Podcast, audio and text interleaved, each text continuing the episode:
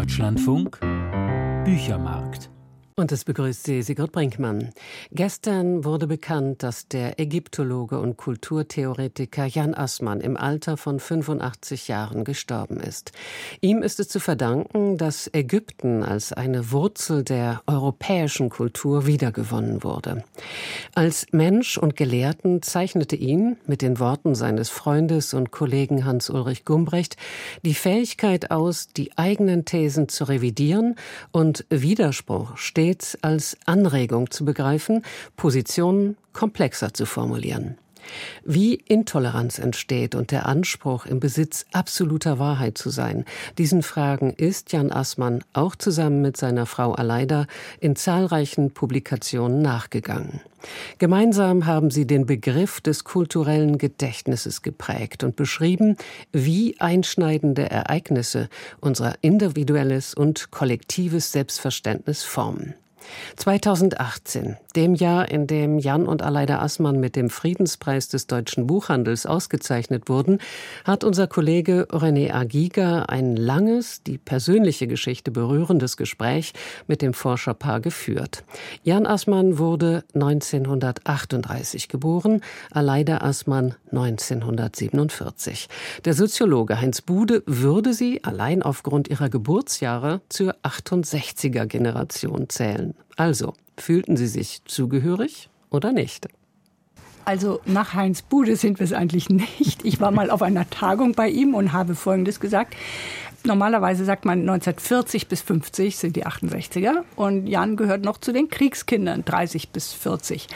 Und ich habe auch auf dem Unterschied bestanden, weil ich sagte, wir haben ein ganz anderes Verhältnis zu unserer frühen Kindheit ich muss wirklich sagen, dass diese neun Jahre Zeitdifferenz das, was man vielleicht das Körpergedächtnis nennt, vollkommen anders geprägt haben. Es ist wie eine epochale Differenz mhm. zwischen uns. Können Sie das auf der anderen Seite des Grabens bestätigen, Herr ja, Ja, also ich habe vom Dritten Reich genug mitgekriegt dass mir der Schrecken in den Knochen steckt. Ja, das, das habe ich vor allen Dingen, meine Mutter hat mich damit angesteckt, die hat immer Feindsender gehört, wurde auch mal von der Gestapo verhört, die lebte etwas leichtsinnig und mit einem leidenschaftlichen Hass gegen die Nazis, ja. Und, und diesen Terror, diese Atmosphäre, dass man ständig in Angst lebt, denunziert zu werden und so weiter. Und auch der Abscheu vor einer Ideologie, die einen zu einem bestimmten Denken zwingt. Den habe ich als Kind durchaus so subkutan mitbekommen. Und so gehöre ich in gewisser Weise zu einer Generation, die aus 1945 aufgetaucht ist, mit dem Willen raus aus den Ideologien, rein in ein freies Denken, ein, rein in die Freiheit, ja. Also, ich meine, ich war bei Kriegsende sieben Jahre, das darf man jetzt nicht zu wörtlich nehmen. Aber subkutan steckt das drin. Ja. Und ähm, so habe ich die 68er vor allen Dingen als ideologisch verbohrt wahrgenommen. Jetzt kommen die wieder und äh, wissen, wo es lang geht und schreiben vor, Marx von vorn bis hinten zu lesen und so weiter. Auch noch Engels, auch die ganze Mega, die Marx-Engels Gesamtausgabe und so weiter. Das war mir in der Seele zuwider. Und auf der anderen Seite natürlich gehörte ich zu denen absolut in der Universität, die alte Zöpfe bekämpften, die Ordinarien Universität verabscheuten. Ich habe da auch noch gedient, muss man sagen, schwer gedient als Assistent, als Kofferträger meines des Chefs, der ihm die Dias schob, nicht nur schob, sondern zusammenstellte, nicht nur zusammenstellte, sondern auch die ganze Sekundärliteratur für eine Vorlesung las und ihm dann so einen Report erstattete am Tage vorher und so weiter. Also ich habe wirklich schwer gedient und hatte viel Verständnis für diesen Willen, das abzuschaffen.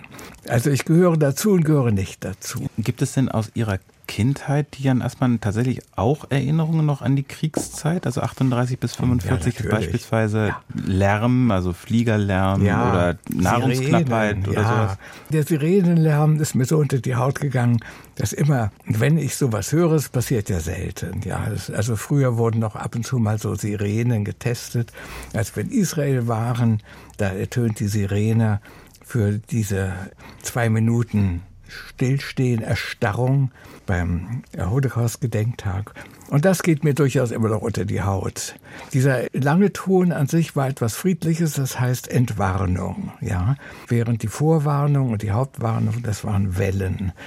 Aber ich muss auch gestehen, ich war halt zu klein, um den Krieg so richtig als ein politisches Ereignis wahrzunehmen. Es war einfach aufregend.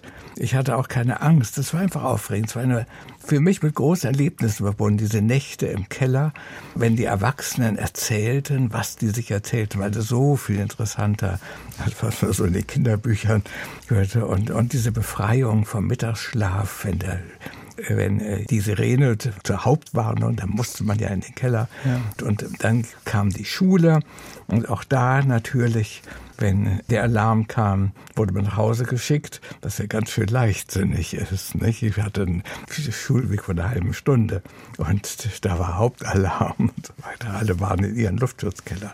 Aber immerhin es war auch ein, äh, es war dieser Weise auch ein Erlebnis. Und es war auch ein ästhetisches Erlebnis durch diese sogenannten Der Sirenenalarm und das oder? Ja, das war also nicht ästhetisch, das war einfach, aber aber die sogenannten Christbäume, also die Leuchtkugeln, die die Alliierten in den Himmel setzten, ja, vor einem Bombenangriff, um die Szene zu beleuchten. Das war ja Verdunklung und, ähm, in welcher Stadt spielt das alles? Lübeck. In, in Lübeck. Lübeck. Ja, hm. Lübeck. Lübeck wurde nur einmal zerstört. Aber die Geschwader, die dann nach Deutschland einflogen, ins Ruhrgebiet, nach Berlin und so weiter, die flogen immer von England aus über Lübeck ein. Deswegen war da ständig Alarm.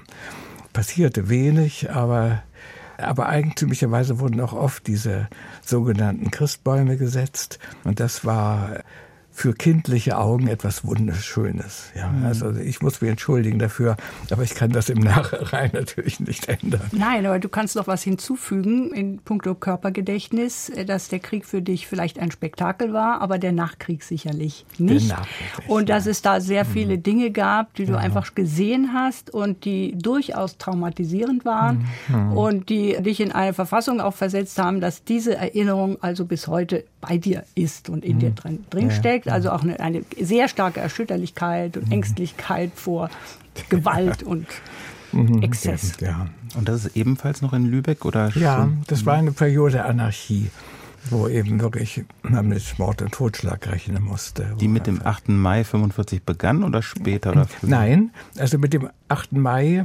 1945 begann die Besatzung und zwar die Engländer dort. Und die schickten erst einmal, so wie die Amerikaner, ihre Schwarzen vorausschickten, schickten die Engländer ihre Schotten voraus. Die zogen da ein mit Dudeltag in diesen Röcken, ja.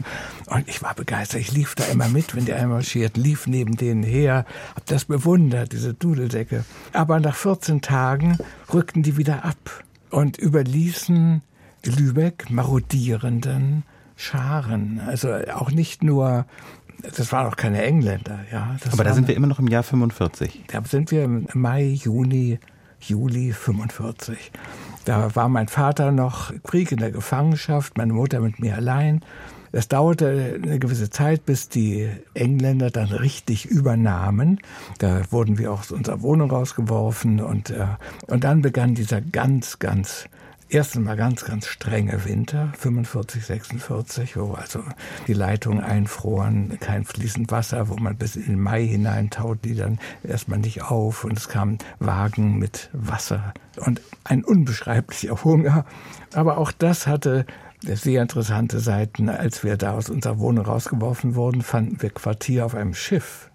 Und in der Steuermannskabine konnten wir dann wohnen, also damals noch meine Mutter und ich. Das war das goldene Zeitalter meines Lebens, muss ich sagen, da auf diesem Schiff.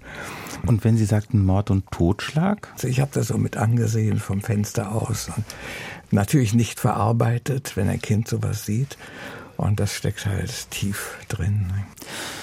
Hans-Ulrich Gumbrecht hat so ein Buch geschrieben über die Nachkriegszeit vor vier, fünf, sechs Jahren. Und was ich davon vor allem in Erinnerung habe, sind zwei Sachen, dass es ihm da sehr darum ging, die Nachkriegszeit in Würzburg nicht zuletzt als Phase des Übergangs. Also irgendwie man spürt die ganze Zeit den Übergang, man, was Altes ist weg, aber was Neues ist noch nicht da. und auch eine gewisse Regellosigkeit. Ich möchte jetzt aber doch aus meiner Erinnerung eine Lanze brechen für die Nachkriegszeit. Ja. Also wie gesagt, es wurde furchtbar gehungert, man war seines Lebens nicht sicher. Aber es herrschte eine unglaubliche geistige Intensität. Also bei meiner Mutter waren dauernd intellektuelle Musiker, Freunde zu Besuch, die Gespräche. Das war von einer Intensität und Lebendigkeit, die es dann nie wieder gab. Also das muss man auch sagen, dass Entbehrung ja sehr viele geistige Fähigkeiten freisetzt. Aus Anlass des Todes von Jan Assmann haben wir diesen Ausschnitt aus einem Gespräch gesendet, das René Agiga mit dem Kulturtheoretiker und seiner Frau, der Literaturwissenschaftlerin Aleida Assmann, geführt hat. Bernhard Purin war der Stadt München sehr verbunden. Er engagierte sich für die Schaffung eines Gedenkortes an die israelischen Opfer des Olympia-Attentats von 1972 und leitete das 2007 eröffnete Jüdische Museum. Heute wurde bekannt, dass Bernhard Purin in der vergangenen Woche unerwartet im Alter von 60 Jahren gestorben ist. In Österreich geboren, hat er sich für den Aufbau des Jüdischen Museums in Hohenems eingesetzt und als Kurator des Jüdischen Museums in Wien gearbeitet. Leidenschaftlich, daran erinnern seine Kollegen, habe Bernhard Purin die internationale Vernetzung jüdischer Museen vorangetrieben. 2019 unterzeichnete er einen öffentlichen Brief. Die Absetzung von Peter Schäfer an der Spitze des Jüdischen Museums Berlin hielt er für ein falsches Signal. Schäfer, ein Experte für das Judentum der Antike und des frühen Mittelalters, war für die Ausstellung Welcome to Jerusalem von der jüdischen Gemeinde und von Politikern stark kritisiert worden. Ja, mich erinnert ja dieser Konflikt an einen Konflikt, bei dem ich ein Déjà-vu-Erlebnis habe, der vor fast 20 Jahren, so 2000 bis 2002 geführt worden ist, wo eigentlich eine ganz ähnliche Situation war, wo es aber nicht um die Frage der Haltung gegenüber Israel ging, sondern um die Frage, wie der, die Shoah richtig im Museum dargestellt werden soll.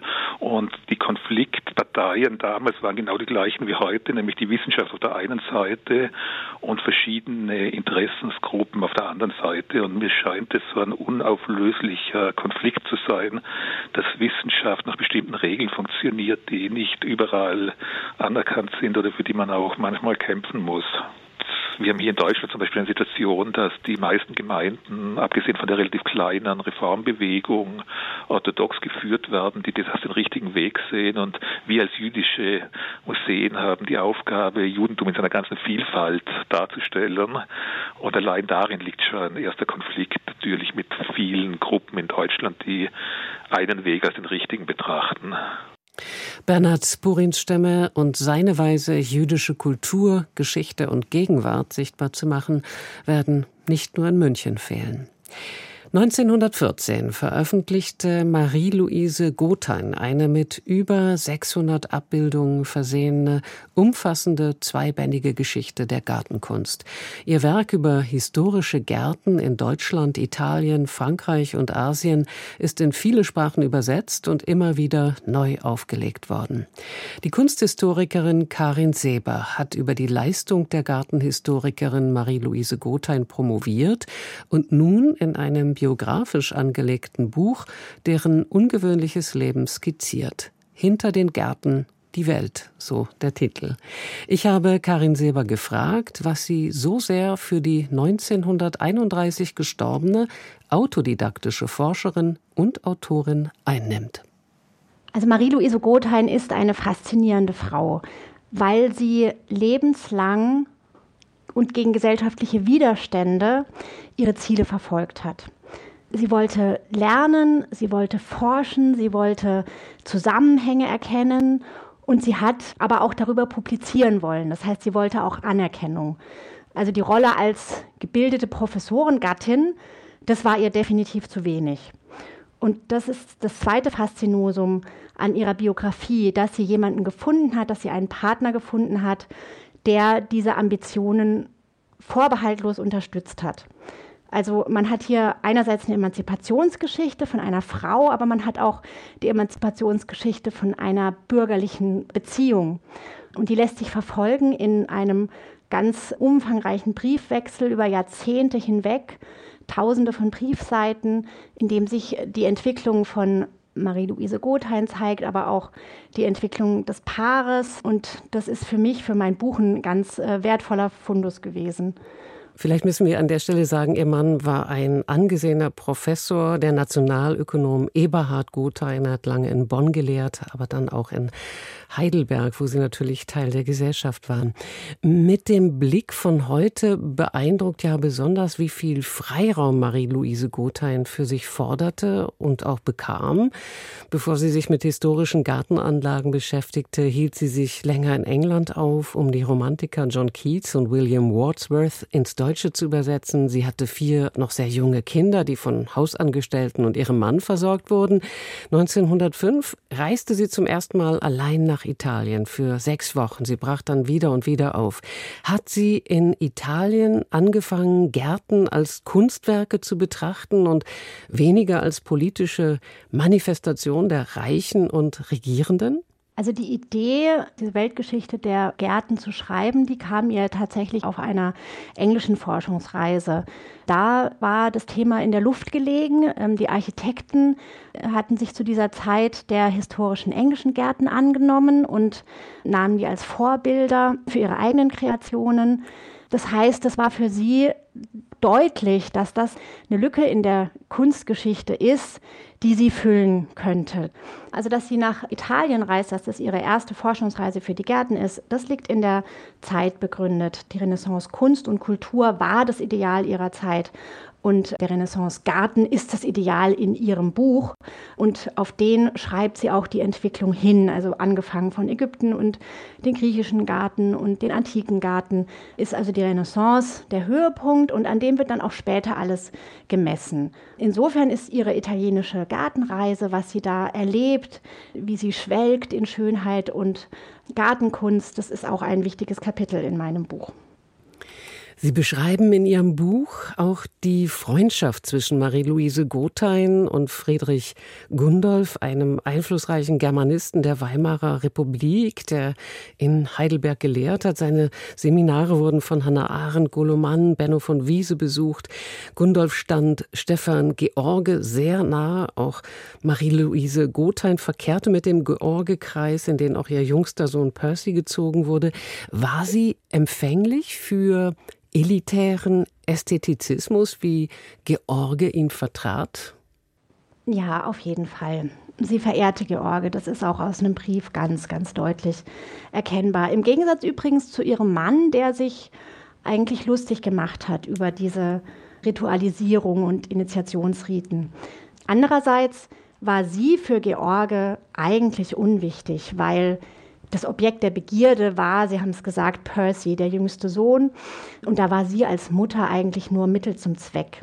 Nach dem Tod ihres Mannes ist Marie-Louise Gothein Mitte der 1920er Jahre dann nach Batavia, heute Indonesien, nach Hongkong und China gereist. War die Beschäftigung mit der Gartenarchitektur ein Weg, sich mit etwas Größerem, mit der Welt zu verbinden?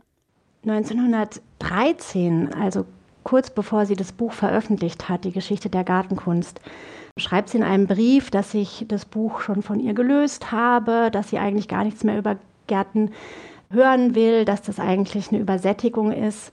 Aber in der Tat ist sie von dem Thema dann doch nie ganz losgekommen. Nach dem Ersten Weltkrieg hat sie angefangen, Sanskrit zu lernen, um altindische Texte zu übersetzen. Sie hat sich eben auf dieser Reise ganz intensiv mit dem javanischen Schattenspiel befasst. Aber letztlich hat sie doch hauptsächlich noch über Gartenkunst und Blumenkultur publiziert. Also das sind eigentlich die Aufsätze, die auch aus den letzten Jahren erhalten sind. Und das heißt, die Gärten sind für sie einfach doch das Tor zur Welt geblieben. Und auch wenn wir es in der Rückschau betrachten, muss man ihr Vermächtnis in der Vermittlung der Gartenkunst sehen. Karin Sebers Buch über das Leben und die Reisen der Marie-Louise Gothein erscheint morgen bei Schöffling. Es hat den Titel Hinter den Gärten die Welt und kostet 28 Euro. Auf die Nachrichten folgt die Sendung Forschung aktuell. Darin erfahren Sie mehr über Prothesen mit Gefühl, Implantate imitieren Nervenimpulse. Für den Büchermarkt verabschiedet sich Sigrid Bringmann.